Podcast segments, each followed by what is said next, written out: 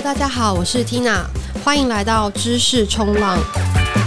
我们每一集会邀请创业家、投资人或是不同产业的专家，用深入浅出的方式带大家一起了解科技新趋势。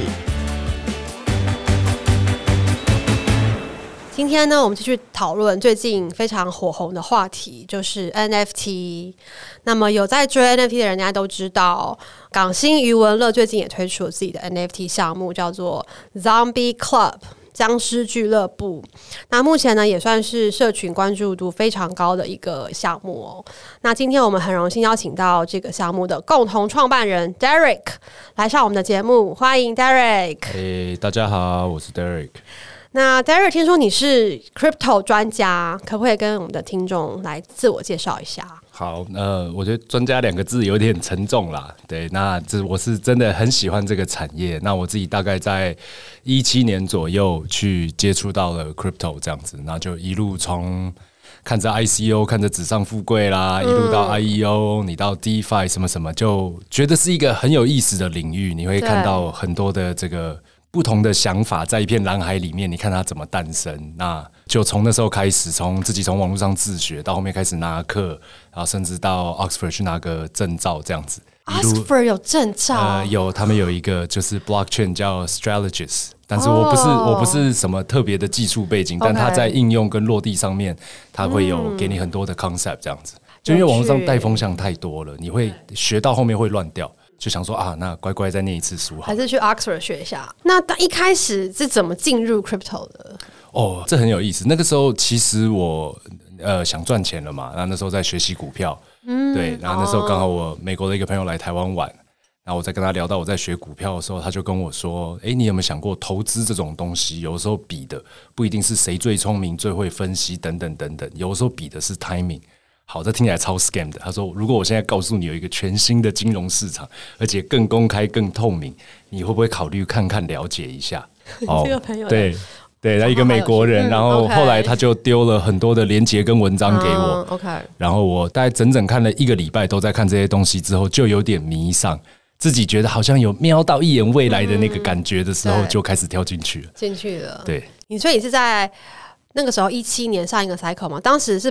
Bubble 还没 burst 的时候，还没 burst 之前，所以一开始学习的动力会比较强，嗯、看着这纸上富贵，一直对。指数一直往数字一直往上涨。对，从一开始觉得自己很认真看白皮书，到跟着去 FOMO，、嗯、真的就是被带走了。对，对啊、然后后来又跌下来，然后又两年的熊市，但是你都没有，你都还是支持着，没有离开这个圈子。呃应该说还是一直看着，因为觉得很有意思。那他常常会爆出不一样的新闻面呐、啊，大家又做了什么，就觉得哎、欸，那那个时间点没有到说全职在做这个，但就是哎、欸、，here and there，手机打开还是会不免的划一下新闻，了解一下状况，这样子。一直有接触，也、yeah, 对，这一段从碰到到现在应该没有停过，没有停过。对，The True Believer。那那什么时候开始接触到 NFT？我们真正接触到 NFT 应该是在二零一九年的年底，而且我们那个时候的 NFT，我们不是买 PFP，是我们那个时候探讨到了所谓的 Digital Identity 的这样的一个概念，所以我们那个时候去买了很多的 ENS。OK，对，因为我们觉得那个才是身份认证的第一关嘛，网址嘛，没错，以太坊上面的网域名，嗯，对对对，然后从那时候开始买，然后到大概二零二零年初的时候，认识了 Crypto Punk。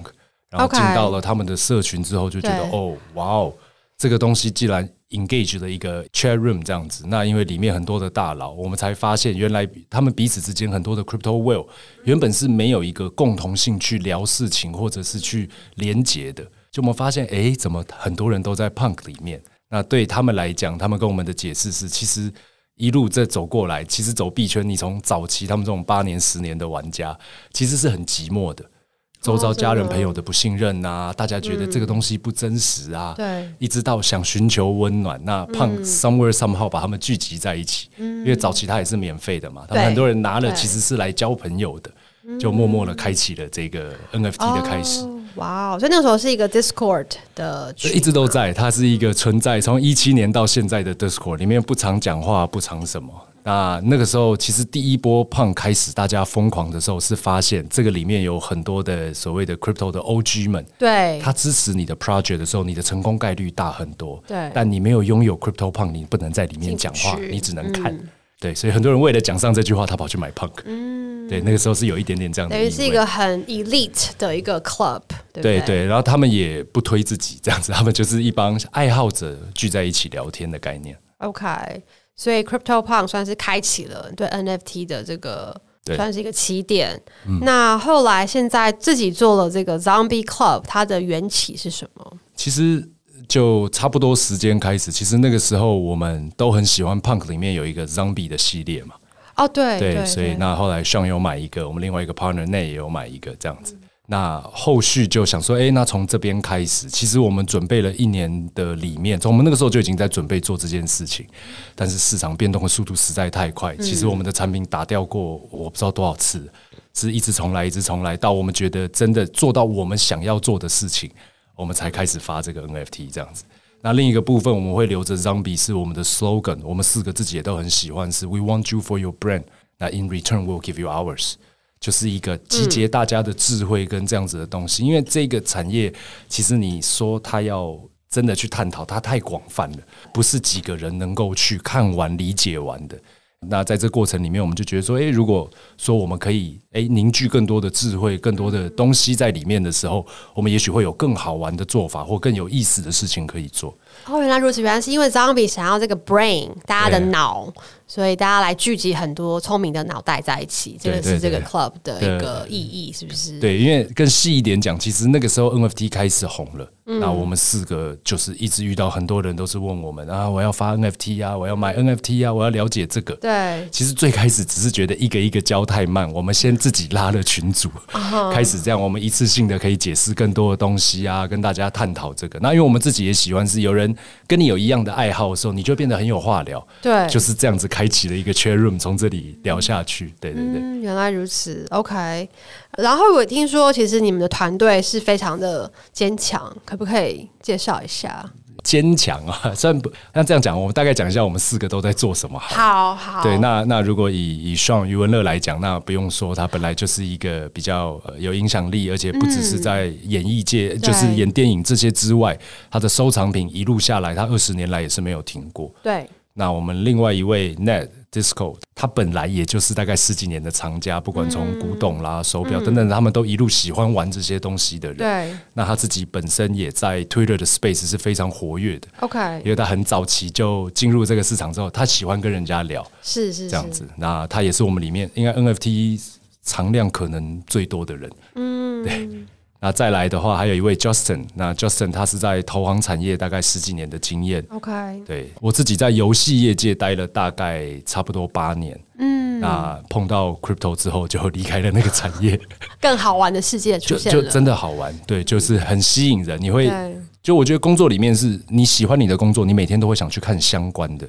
当它是变是一个压力的时候，会看不下去。对，那那个时候我才第一次体会到，就是老一辈都会说要找自己喜欢的工作，有兴趣的啊。那个时候我的感受很深，那就头都洗下去这样子。对，就进来了。OK，所以你们有藏家，然后又有有藏家，对，做金融业的，然后你是游戏业的。对，然后后续因为我们也知道我们会有不足，所以在组建的过程里面，我们也都是找在这个各个领域里面的有一定实力以上的嘛，去作为我们一起合作的伙伴，这样子，我们。觉得就是专业的东西要找到对的人去执行，我们觉得才比较没有压力吧。是是是，OK。那所以现在我知道那个就是余文乐，他有听你讲，我说你们之前其实也有跟佳士得合作，是在卖你们的 NFT，或者说跟你们收藏品拿你们的收藏品去佳士得里面拍卖。然后我觉得这个经验非常特别，你可不可以跟大家来分享一下？这个。对这个部分，其实主要他们当时当然是找余文乐啦，说他们想做一个拍卖。那就当时的话，其实他原本是说，哎，有看到新闻，你有在收 NFT，你要不要给我们几个来卖卖看？那当他把自己的这个 产品拿出来之后，他们发现，咦，你好像比想象中更多。对。啊，这边我穿插一个小故事哈。其实我们四个会组在一起，中间有一段是我们在买那个 B A Y C 的时候，嗯、我们四个都很喜欢无聊猿的时候。无聊猿，对，那我们四个都很喜欢。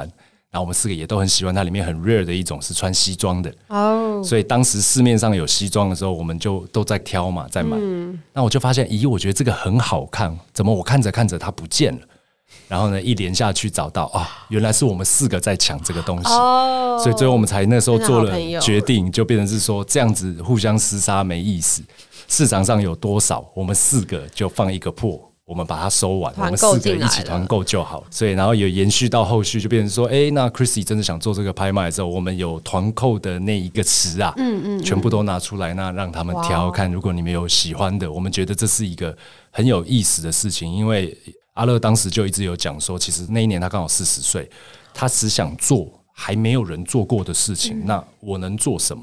所以 Chrissy 这件事情遇到啊，然后他就问我们说：“那亚洲还有人卖过 NFT 吗？”我们说目前好像还没有。他说：“那我们来做这件事情。”哇，这是亚洲第一人。呃，对，我们是亚洲第一场，因为全球没有，是，但是应该有前，也算是蛮少数有做过这样的事情。对，其实 BAYC 的拍卖第一个新闻是我们出来。但是中间穿插了一个一百多只绑在一起，纽约一定要比我们先这样子，所以就找了我们两个礼拜，先做了一场 BAYC 的拍卖，然后就是我们，嗯，对。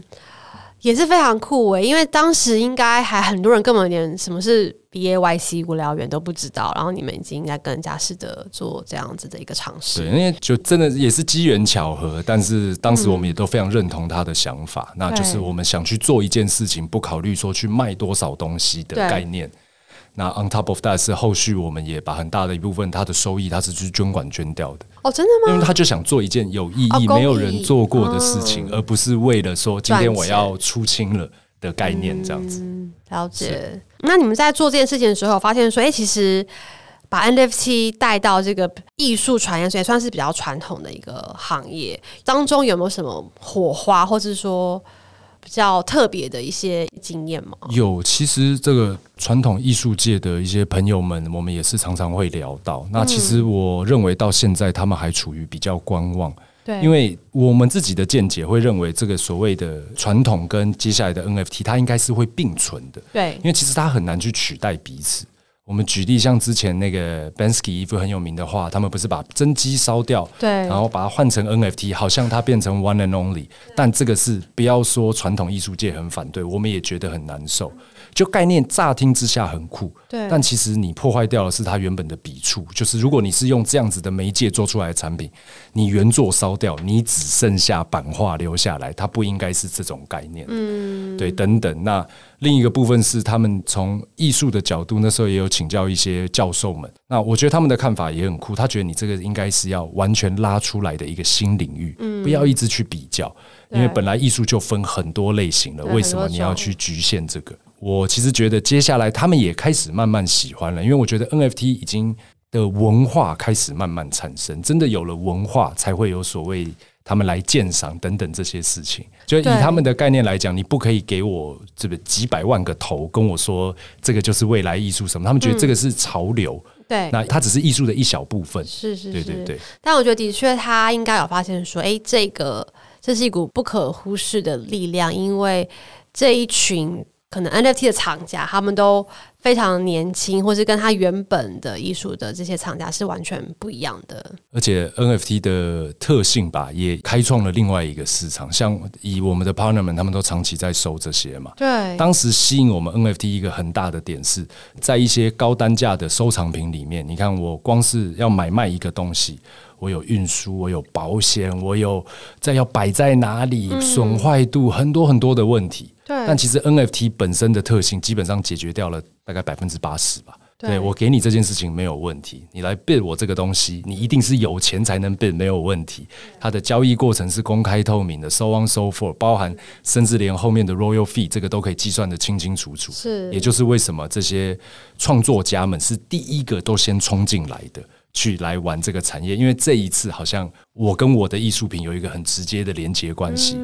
嗯相较于早期，像我们遇到一些艺术家，他们都讲，可能我我的作品现在一幅值一百万好了，可是我当年卖的时候，它只有一万块，所以从没有价值到一万块跟我有关，后面不管发生了什么事情，都不是我了。嗯、可是他们也很不喜欢变得有一点商业化，嗯，就是我红了之后，我要拼命做作品。对，因为我终究需要赚钱。对，但是现在以 NFT 这样的出发点之后，我的所有东西跟我有关系，我比较没有那么大时间压力，是在我红的时候，我要卖最多的东西。等于是说，一旦你创造出去之后，这个作品的利润永远可以跟着这个创作者的身上，而且更甚是有些创作出来的，你会找不到，就是没有办法辨识到底是属于谁的。嗯、所以我的永远是我的。对于艺术家来讲，这个是非常 meaningful 的。所以在 blockchain 上面，它的这个证据是永远存在在那边。没错。那 OK，所以其实他现在真的可以感受到 NFT 在改变着艺术产业。也许有一些人觉得，嗯，嗯，还在观望，但基本上这个变革已经开始了，可以这么说。是，是我我是这么相信的。那我们再回到这个 Zombie Club 好了。那 Zombie Club，你觉得它跟其他 NFT 项目有什么不一样的地方？不一样的，我觉得大家的 NFT 都不一样了。对，都不一样。那如果以我们自己的特色吧，我们其实就是希望，应该说，我们发现这个其实 Blockchain 这个产业很吸引人。对。但是有更多的人是怎么讲？把他的目标锁定在，也许是几个月之内，我要最大化我的利润。但明明我们就知道，如果至少你坚信这个是一个未来要崛起的趋势的时候，我们在看更多的是应该是你怎么样布局，在未来的世界里面，你能不能够站到一个位置？那现阶段我们发现也有很多的玩家爱好者，其实你找不到地方能够去跟人家，不管讲分享也好，取暖也好，因为太容易被骗。所以我们希望创造出的一个环境是，大家相信我们，诶，把你的智慧、把你的资源放在这里面，我们一起来研究，看在这个新的蓝海里面，我们能做出什么样的事情，而非你割我，我割你，或者是说炒一波热的，短时间把钱拿走。因为这一次的这个我们讲 Web Three 新的时代嘛，其实我们坚信 Reputation 会比传统的，而且上一代的网络时代更加重要很多，因为你所有的足迹都留在链上。你所做的事情是不会被遗忘的，或是会一定会被找到的。那在这个条件之下，我们就希望能够创造出一个环境，那甚至是一个凝聚大家的地方。说我们不是说只有我们 Zombie 做什么很好，而是我们觉得真正好的 idea 会是从里面的碰撞跟磨合，就是大家互相吃掉大脑的一个概念，去慢慢延伸出来。那到现在。其实还没有真实发生，但里面已经开始有一些小的专案，彼此认识的人，艺术家遇到工程师，遇到不一样的人，他们会想聊一聊，有机会我们是不是诶再试试看可以做什么？啊我们自己是蛮感动也蛮骄傲的一块了。听起来像是说核心可能也是回到说这个社群，对不对？你们想要去创造一个这样的一个社群，可能大家不是来这边割韭菜，或是来赚。暴利、暴富之类，大家在这边学习。对，接下来如果 Web3 真的是一个大趋势的话，大家可以从里面找到一些来一起做一些有趣、好玩的事情。嗯，对，甚至说分享吧，因为大家都讲，嗯，区块链你真的要讲它的技术难度好像很难很难。但说实在的，我是觉得，当你真的花一点心思去学，你过到一个门槛之后，后面的全部都叫讨论。我觉得很少有人可以说我一个人就是说 I know everything。嗯哼，我觉得这个太难了。对，那我所以我们里面很大的一个部分是教育，我们里面也分很多不同的层次，就是诶，你真的不了解，不要觉得不好意思。诶，你真的先去了解了，开了自己的 MetaMask，有了自己的冷钱包，回去 OpenSea 买东西，甚至懂得做一点 Swap，其实你已经过了这个门槛。当你开始认识本质之后，可以讨论的事情太多了。每个人都有他的想法，有什么？那现在我们是希望找到可行性跟能做的事情，我们这游戏才能继续走下去嘛。嗯，对，大概是这样的方向。那刚刚你也提到说，其实这个项目里面也筹备了一年，嗯，然后中间有很多打掉重来，打掉重来，是可不可以分享一下说，你们曾经可能做什么尝试或想法，发现哎不 work，要再换，然后是为什么？比如说早期我们一开始看到的时候也是哇，比如说我们也讲做一个 marketplace。嗯，但 marketplace 我们后来发现，咦，这个东西跟我们想象中的不太一样。我们也曾经试着说，诶，是不是有接更多的方法，让大家可能会更容易买到 NFT 啊，信用卡汇款等等的方法。但我们后来也发现，其实这个有点违背本质。那也不是大家所寻求的，嗯，那其实这样产品做好了，我们也就没关系，就放旁边，因为不适合，不需要去做嘛。OK，我也甚至说，我们早期也想过找很有名的艺术家来发 NFT，是不是就可以赚钱啊？等等，然后就开始一点一点打掉，然后变得从设计开始，想法开始。那我们也是跟着 Sean 的一个很初衷的想法，是我们想做一点不一样的东西。而不是因为你做这个赚钱，我也做这个。对，所以就为了要不一样，那从不管从技术的层面、设计的层面，我们是一点一点的去，嗯，一直讲啊。可能你这个东西看一看，过一两个礼拜很好笑，会讲一个感觉不对，我们就要重新来聊。就是像这样事情也发生不少。嗯、哇，感觉是非常的认真的，想要做出一个真的跟大家不一样的东西。对，希望。那在做的过程当中，你觉得目前最好玩，跟你觉得最有挑战的是分别是什么地方？嗯，最好玩的都蛮好玩的，就是一直想去碰撞出不一样的想法，嗯、然后同时也变成最困难的是，到底执行有没有办法执行，有没有办法做得到？嗯、对，对，那中间后半段很好玩，是我们的社群就是 Discord 打开之后，对，其实。我们每一天都被 amaze 到，在里面的一些音乐创作、一些 art 的创作、秘密图，那甚至里面有一些，我们都已经现在都变成是我们的同事了。我们会从社群里面，你真的诶，大家理念相同，你有你的 talent，你的这些才气，如果可以，我们看可不可以一起做点什么？如果你真的喜欢我们的社群，我们到目前为止，除了我们四个创办人之外，几乎所有人都是从社群找出来的。我们没有去对外找过人，就是想找到志同道合的伙伴一起走下去，这样子。啊，这一段我觉得很好玩啊，公司的氛围也变得很好。嗯，然后困难的地方就是我们必须要顾到跟要能确认执行到。嗯，那这样讲好了，我换个角度讲，像我们大家都会讲说啊，一个项目的 roadmap 做得够好，就是有未来什么的。但我们家的特色是，我们的 roadmap 其实规划大概没有办法超过六个月、八个月吧，因为市场变化太快，我们不愿意开空头支票，所以我们的 roadmap 都是基本上我们已经确定，我们已经边做做得到了，我们再来聊这个话题。那我觉得是就没有，就是对社群的一个交代吧。嗯。喊着喊着，这些东西就空空的，就会对对，大概是那那一开始在社群，当只有你们四个人的时候，你们是怎么慢慢慢慢把这样的一个社群建立起来的？没有，前半段就像我讲的，其实周遭有很多的是朋友，甚至是一些企业体。嗯、对，对，因为他们想聊这一块。哦、那我们在认识之后，发现，咦，大家想聊的东西有点接近，你要不要加到我们群组里面来？反正我们看到东西会分享啊，会研究。哎、嗯，慢慢人就开始累积起来。是那到后续，当然因为 Sean 的知名度也有到一定程度。对，那他对外推之后。我们感动就在这里，进来的人也买单我们的想法。嗯、我们呢也怕自己是自嗨嘛，我觉得我们在玩，大家觉得你们傻傻的，比较尴尬。是是是是是。然后因为之前我们也访问过几个其他的 NFT 也好，DeFi 也好 project，就大家真的都是提到说社群的重要性跟要去凝聚这个社群非常重要。然后我也很好奇你们。我们有观摩过很多不同的 Discord 社群，我很好奇，在 Zombie Cloud 的你们的社群里面，每天会发生什么事情？你们有特别精心去策划什么活动吗？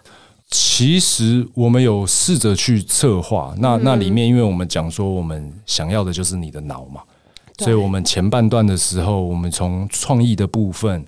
那到各式各样的创意，其实你你花了你的心思，你把你的才华展现给我们，就是我们拿白名单的方法。因为其实我们 Discord 开之前，我们就觉得这件事情，因为在我们打开之前的那一小段时间，很流行所谓的干，就是我要用机器人，我要聊，我要尬聊什么什么的。所以在我们开的前一天，其实你如果回去看我们 Twitter，我们就有讲，我们希望有一个新标准，叫做你不用干，那我们就是进来用脑。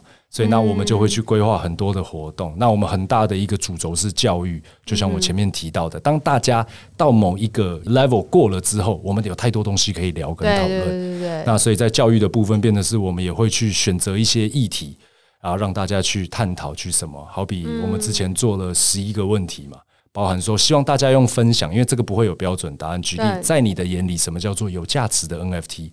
我们就可以有一些藏家，一些人愿意来跟我们分享，我看到的是什么，我的判断点是什么。嗯、对，那我觉得这个就是社群更多人想去看的。当你看不懂之后，你可以回到其他的 channel 里面，你再去问。那很感人的是，大家都愿意帮忙回答，所以很多自发性的东西是我们拉了一个头，然后他们把它散的比我们还机智，这样子。那你们现在社群有多少人？我们现在社群应该差不多在四万五千人。哇而且我们每一天都在努力啦，不敢讲贴，努力的踢机器人，对，因为会有留言机器人什么的，嗯、我们为了顾这个品质嘛，对对，所以我们到现在大概有是自己四万多个真人在里面，不是机器人，对不对？我们会说大概三万多，因为有一些是不一定是机器人，但我没办法判断的。对，但这个数字是我们自己一直努力的在追，对、嗯，真的很用心哎。对啊，就 很用心，真的喜欢啊。那现在你知道有很多很多 NFT，然后我觉得真的，其实身为一个可能用户好了，或者说在看这个市场，会觉得说哇，用户真的有这么多时间去追这么多 project，或者是说到底还有那么多的新的花样，或者是说这么多 differentiation，能不能够容纳这么这么多的 project？那你自己觉得说 NFT 这个市场目前是不是呈现会不会有太多 project 过度饱和，还是你觉得现在还是一个百花齐放的一个？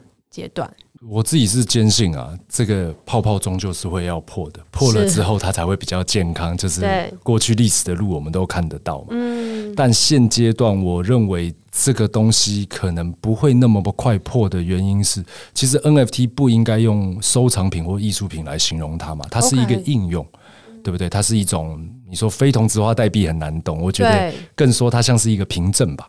其实很多地方是可以用到的。嗯嗯，嗯。那我自己也注意到一些大型的平台，不管你像乐天已经准备好了，对，Line 国外其实偏具平民化，就是说，当你想买一个东西的时候，我们身上不管穿的、用的等等的，以这样的概念出发，你买的每个东西都应该要增值嘛，或者是有时候我只是想要拥有它。那 NFT 作为凭证、作为 coupon、作为其他的用途的东西，随着这些大型的平台入驻。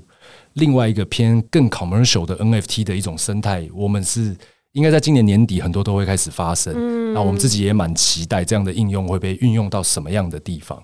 所以，什么样算泡泡破掉，我就觉得难判断了。对对。对因为它的很多的使用场景可能不是只有在收藏跟去交易，然后赚钱，它可能可以用来当 coupon，是可能用来当一个入场券，是可能用去当一个社会地位的代表，嗯、等等等。对，这样讲啊，有一个概念的。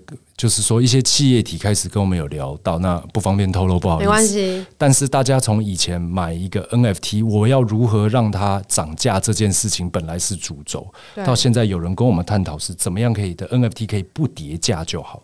其实它的用途不是为了涨，嗯，但是一个 NFT 跌价，你的品牌形象就会受损。即便你没有金额的受损，你的信仰这些等等会受损，所以他们变得，诶，有些人开始钻研，我我需要我的 NFT 不要跌价就好。它存在的意义至少值这么多钱，也许是另外一种做法。嗯、那我自己也是蛮期待大家会做出什么样的 project。对，因为现在每个 project 都会破发，所以非常需要，为了要这个市场或者说这个对这个市场继续的持续发扬光大的话，嗯、首先要可能要 make sure 你的 project 至少可以保持对它发行时候的价价值。那因为可能有他们我们常讲所谓的赋能或是它的意义嘛。所以，也许在这样的条件之下，它能够维持住一个价格，而是这个东西是一个 legit 的商品的概念，这样子，嗯、或是凭证，或是会员证等等。对，对，那它是一个想法，我不知道会不会真的发生，但我觉得非常有意思。对，的确，我真的觉得现在，因为它本身有很多行销的功能在里面，所以我觉得肯定所有的公司都会觉得这个东西是一个必须要。至少要了解一下，或是实验一下的一个产品，或是一个功能吧。对，所以我觉得现在它的确慢慢在发酵，从原本可能只在 crypto 币圈里面，嗯、到现在慢慢到了。一般厂商全部都在研究说，怎么样可以来超级多蹭一波。名片上看到的 Metaverse 跟 NFT 也越来越多了。对，而且我觉得像比如说 Nike、Adidas 这种，就你可以说它是一个 fashion 品牌，都可以很潮嘛。那我觉得他们在引领的这个风向，也让所有品牌觉得说，哎、欸，那我也应该要来做一个 NFT，才不会落伍了之类的。的确也是蛮 FOMO 的，我觉得是。但是我也觉得说，其实像我们现在，我相信币圈的朋友应该大家都遇到，你会遇到各式各样的公司或人来跟你说一样的一句话，叫做“可以帮我发 NFT 吗？”对。但是后续我们像我们大部分的回应都是，其实如果这是你的品牌、你的产业，你才是最了解的人。所以倒回来，我们试着先了解这个东西是什么，那你才会根据你的特色、你的强项，你会做出适合你的产品。对，然后另一个部分是，我觉得不管是 NFT 也好，甚至一般所有的币都好，其实你发了一个东西，在链上足迹都会被留下来状况之下，你有比想象中更多的责任。也就是说，我不能卖完之后什么都不做。对，所以你的规划变得要长。对不对？不管是它的故事性，它的后续的价值，so on 都可以，但是你必须要有所准备，因为发了这件事情就是你的，必须要坚持下去。对对对，那我所以，我都会建议他们，而且特别是我觉得每一品牌或是名人等等，你第一次永远只有一个，因为这一次会被记录下来，所以这个第一次真的是算数的哦。嗯，那在这个条件之下，真的规划好，想清楚。再去做，才不会后面变得太辛苦。对，某种程度，它真的很像之前 ICO 上一个 cycle ICO 的时候，大家都是融完资之后，对不对？募完资之后，可能融了很不少钱，然后他们不管是做不下去，还是也不想做了，就跑掉了。然后，所以很多项目都就不了了之。的确，我觉得其实现在很多团队他们就是看到发行好像很光鲜亮丽。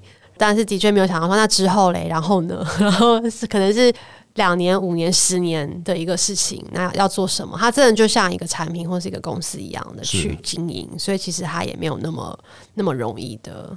对，这边刚好也补充一下，像我不知道你有没有看到，其实我们也很主要提倡一个东西，叫做 NFT 的 Fair Launch Protocol，是我们请人家去帮我们一起研讨出来的。OK，就是因为发现之前太多的乱象，那其实我们这个 Protocol。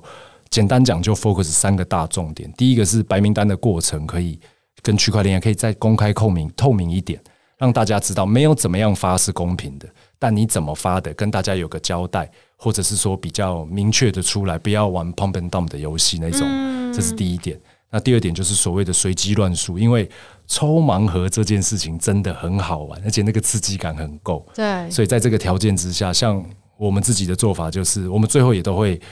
等到我们都结束之后，我们会公布出来让大家去验证。就是说，不管是我们四个创办人跟所有的人，我们在抽盲盒的几率是一模一样的。对，那随机乱数这些都是可以去 prove 的。那最后一点就是，我们发现有很多的项目是我卖完的当天，我就会把我所有拿到的以太币去换成现金，好像才叫把这件事情做完。那我们觉得这是一种软性的抽地毯，嗯，对不对？哎，我卖你啊，卖完了我把钱换掉，不是刚刚好吗？对。但我们想再多导一点比较正的能量是，是其实不是卖 NFT 不能赚钱，你可以赚到一些钱，但也许留一个部分下来是，因为 NFT 你被世界看到了，甚至赚了钱了。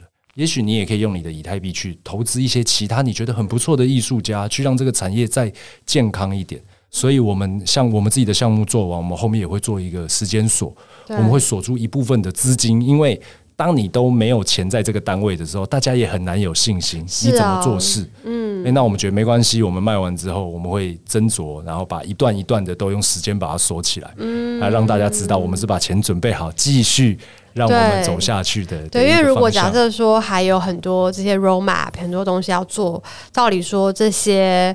木来的以太，它应该是要拿来，就是至少部分，对不对？对对对，要拿去继续开发也好，做产品也好，对不对？换成现金真的是太，对，就是会太粗暴了。也对，可以这么说，或者它就是不是一个 Web Three 的的项目嘛？可能它变成就回到了一个，哎，我在一个 Web Two 世界，可能要拿去。做一些跟链上区块链无关的事情，是不是？所以不需要用到这些 tokens。我觉得你们真的是目前为止好像聊到最怎么讲，真的是一切都是以 fair，然后公开 透明。可是这不就是 Web Three 的精神吗？大家用 blockchain in a way，就是我们不想再被蒙在鼓里的感觉嘛。嗯，对，的确。但是我觉得很多团队可能他们的确是有这样的精神，但他们可能在执行上来说，可能没有办法。真的执行的这么扎实，或者是真的这么每一步都很小心的去检视，说，哎，这是不是真的是有符合到一个很公平，然后很透明的一个方法，然后可以经得起考验。对，所以听起来你们真的是我们正在承受考验中，承 受考验中。那你们接下来是什么计划？还没有真的 launch，对不对？还没有，还没有，还没有，还没有。现在是不是在等说市场好一点再 launch？没有？哎，其实你们的计划是什么？我们要。确认一切的流程都没有问题。Oh，double check。对，就是东西做好归做好，但你知道，在我的合约上去了，这些上去了就不在我控制范围了，所以我们只是尽量更小心的处理，严谨的。对对对。确保一切都没有问题。对，快了，快了，可以说快了，真的。所以可能在一两个月内应该可以。这个时间内一定会发生，一定会，一定会发生。这个这样的 time zone，然后这样。期待，期待。那现在的确很多人都在好奇说，哇，NFT 到底是什么东西？然后该怎么去买，或者是收藏，或者是选？嗯、对于一些可能比较还是 NFT 新手的这样的用户，你有没有什么建议？怎么样开始？我觉得这个就像，其实前几天我们刚好有朋友来拜访，我们也分享了一样的话，就是。嗯其实很多人都说被 NFT 割，被 NFT 割，但其实是你选择的 NFT，没有 NFT 割你，你不需要买啊。那我们觉得在买这种东西，有一点点类似买房子的逻辑，就是一个好房子到底好与不好，其实很难评估，不能只用价值来判断。对，我自己要住，住的舒服，它就叫好价。所以每个人对价值的认定会有落差。那挑选 NFT，我们给人家的通常第一个建议是，你先看看你喜不喜欢。对不对？那就像我讲刚刚讲的一样，像买房子一样，如果你是有带一点投资意味的，那你就要去做功课啊。我的地区在哪里？对不对？是谁盖的？So on so forth，其实都是一样的道理。对。那如果现在真的对 NFT 产生了兴趣，想去了解，我觉得不一定要急着买，不一定要追高的价格。其实可以观望一下，然后研究一下 project，甚至去到一些好的项目的 Discord。你在里面，我觉得取得到的一些经验或者是一些分享，可能比你想象中的更有价值。嗯，到后续你也会找到你自己想要类型的社群或者是一种 style 去，慢慢的再去往那边去走就好。嗯，那急着进急着出，跟买币一样，那个到后面人也不舒服，也不快乐。对，对，还是要有耐心。对，而且你自己不喜欢它，你就拿不住。其实我们币圈很常讲，很多时候 hold 到后面，对不对？对，一币不卖，奇迹自来。对，Diamond Hand。那 Jerry 自己除了，当然你在关注 Zombie Club 啊、嗯，但是除了这个 NFT 之外，你目前自己有没有在关注什么其他的 NFT project 是你觉得还不错的？哦，前些阵子我他们已经 mint 结束了，一个叫 Invisible Friend 啊，Invisible Friend，Invisible Friend 那也很红。对，那第一个是，其实我觉得他东西也很好看，之余我也很，他们 Discord 打开五个月才做到这里，那当然也有去取经，去了解一下，哎，人家是怎么样在管理社群啊？对，哎，他们是有怎么样的东西让大家更有凝聚力、向心力啊？像这个我们都会去看看。那因为 Zombie 近期实在太忙，所以我看的 project 会少很多。嗯、对，不过我自己还是会时不时去看一下 Art Block 的东西，嗯，因为我觉得很酷。对，对，Art Block 真的就是它算是真的是艺术嘛，就是这样几个笔触。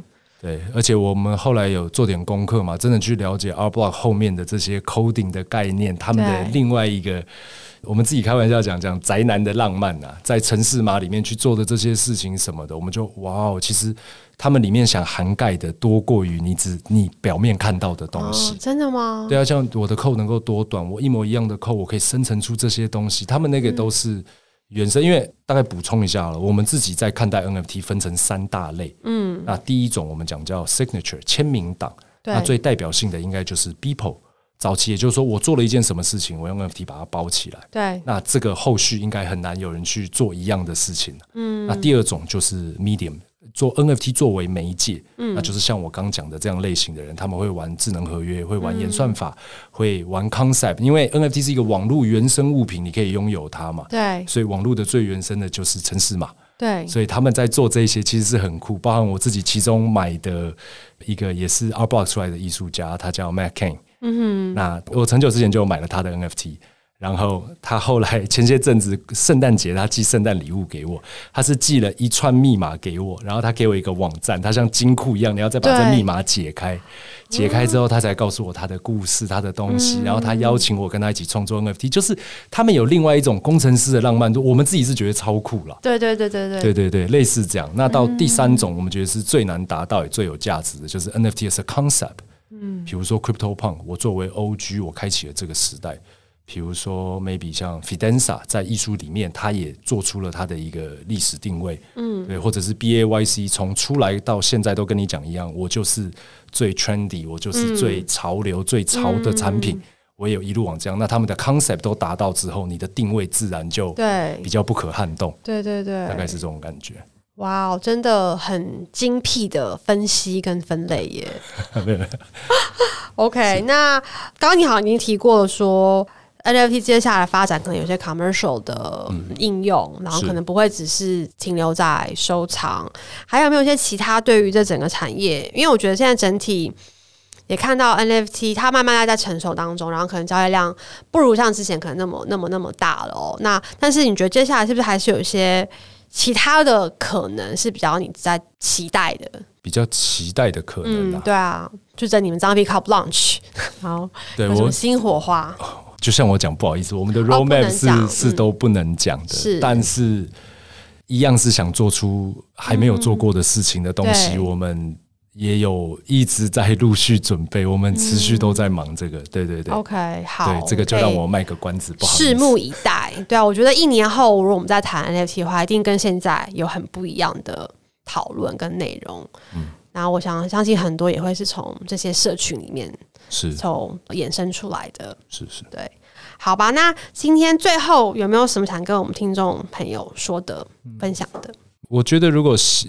真的有对这个东西有产生的兴趣，有这些东西，很多时候其实它真的没有想象中的这么难以接近。是，像我之前在做 speaker 的时候，我也有分享过，就是比如说我问台下的听众们，那 IG、Facebook、Line 大家都有用吗？啊，一定有嘛，对不对？请问有人了解背后的技术逻辑吗？没有那么多人。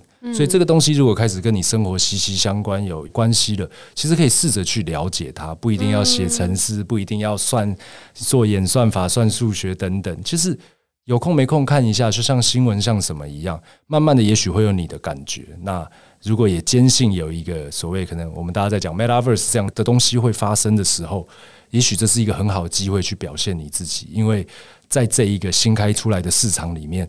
大家看的不会是你的背景啊、性别、肤色等等等等，大家看的是你的才能、你的想法。那我觉得，如果早一点点进来，也许会找到不错的机会，可以让自己的声音或自己的东西被大家看到，应该是一件蛮好玩的事情。嗯，好。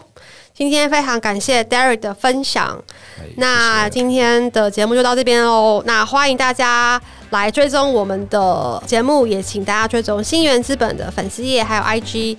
如果有想听什么内容，都非常欢迎的留言给我们。那我们知识创，我们下次再见，拜拜。